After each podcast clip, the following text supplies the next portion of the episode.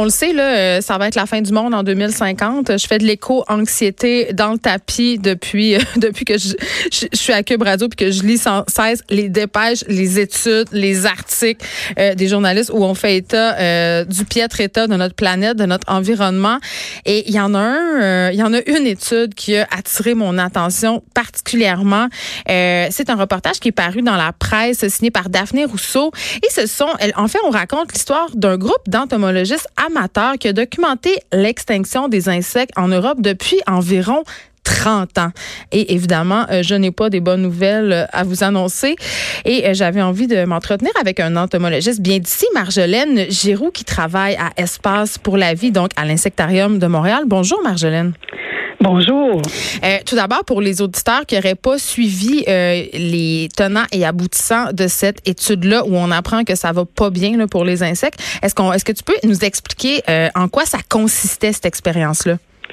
Ben, c'est une expérience très courte. Là. Ce sont des entomologistes qui, pendant 27 ans, ont, ont quantifié les insectes volants euh, en fait, en, les capturant de, toujours de la même façon, dans la même période, avec un protocole bien précis. Et ils se sont aperçus qu'il y avait un déclin de 76 des arthropodes. Et ça, c'était dans une zone naturelle protégée là, en Allemagne. Qu'est-ce que c'est des arthropodes?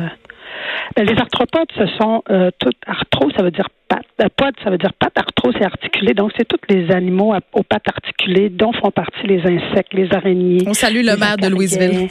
Ah, vous avez même les, les crevettes aussi là-dedans, mais là, je crois qu'eux, ils se sont limités aux insectes. Oui. En fait, se sont limités aux insectes volants, donc à ceux qui pouvaient attraper avec des pièges euh, qui, en fait, c'est comme des pièges qui interceptent les insectes pendant leur vol. Oui, et, ils recueillaient ces insectes-là dans des pots et ils pesaient ces pots-là. Et évidemment, plus les années passaient, moins ils récoltaient d'insectes dans leurs pièges. Effectivement, ils sont passés, euh, les chiffres sont assez euh, étonnants. Là. Ils sont passés de, si je me souviens bien, de, de, de 1000, 1400 grammes. 1400 grammes en 1994 à 300 grammes actuellement. oui. C'est que c'est vraiment une très, très grosse différence. Là. Et à quoi c'est un indice que les populations, ça, ça veut dire que c'est pas c'est pas des insectes menacés, ce sont les espèces communes dont les populations sont en train de s'effondrer. C'est ça que ça dit comme message. C'est des espèces communes là, qui, c'est pas des, on parle pas d'une espèce particulière là, comme le papillon monarque qui lui est menacé sur la liste des espèces menacées. Il y a des espèces de bourdons aussi. Mais là, on parle d'insectes communs, des mouches, des, des, des, des coléoptères, euh, des, des, toutes sortes d'insectes qu'on voit communément qui vraiment, dont les populations sont en baisse. Ben, ça, se reflète sur euh, d'autres animaux comme les oiseaux, les grenouilles, les lézards, là, les, les, les, c'est ça. Parce que oui, cette expérience-là, on le dit, euh, Madame Giroux, a eu lieu en Europe, euh, mais globalement, à l'échelle mondiale, euh, c'est 40 des insectes qui sont en déclin et on peut ajouter 1 supplémentaire à chaque année qui passe. Puis vous l'avez dit, ça a des conséquences absolument tangibles et funestes sur d'autres espèces comme les oiseaux, les grenouilles.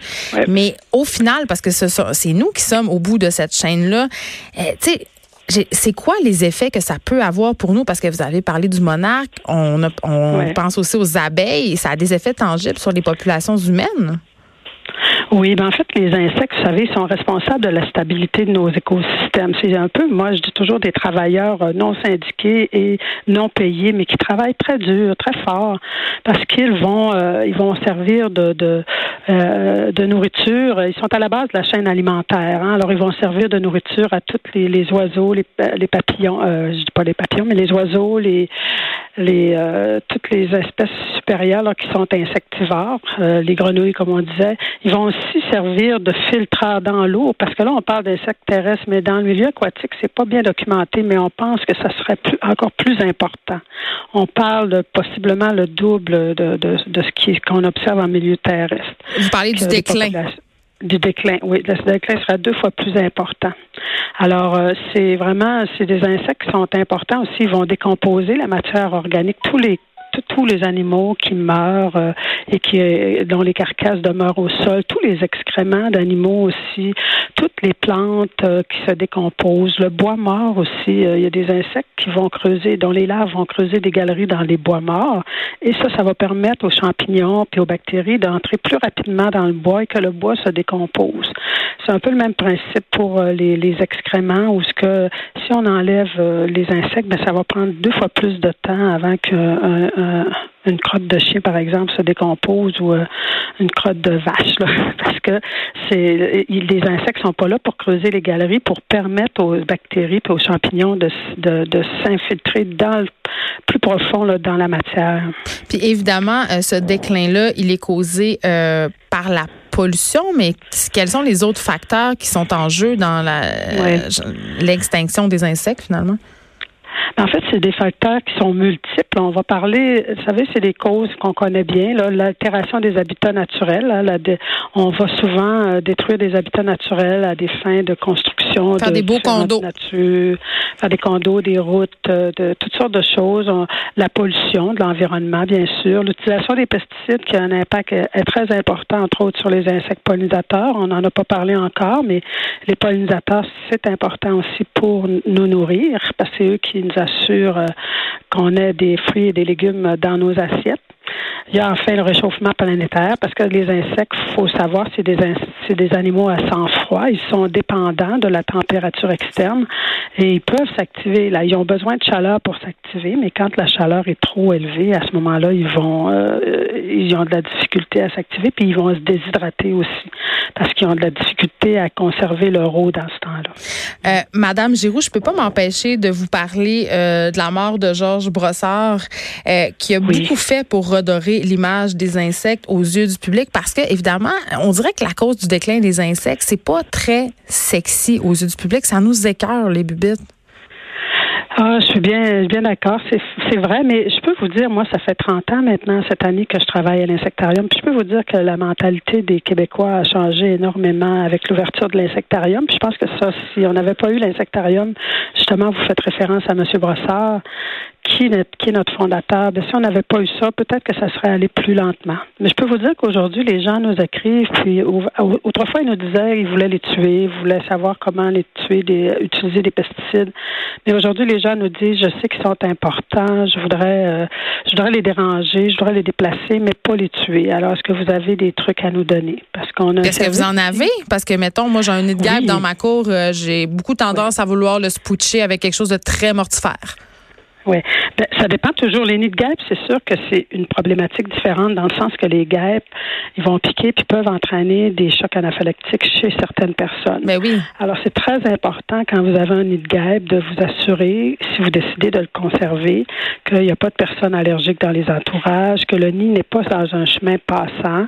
Et si vous pouvez le tolérer à ce moment-là, vous, vous pouvez le conserver jusqu'à la fin de l'été. Puis à l'été, les guêpes vont toutes mourir. C'est vraiment, euh, les colonies de guêpes meurent à chaque à la fin de chaque été.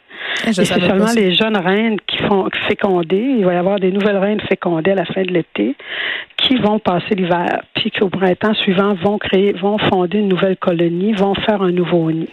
Alors si on peut les tolérer, l'idéal c'est de les tolérer, mais il faut toujours se poser la question avant si on si le lien est, trop près d'une habitation, s'il est trop accessible, s'il y a des gens allergiques autour, alors on prend pas de chance. Et les insectes de maison, euh, évidemment, on les sort dehors parce que moi c'est impossible que je tue un araignée devant mes enfants, je me fais traiter de de, de, la pire des mères qui veut qui veut tuer la planète.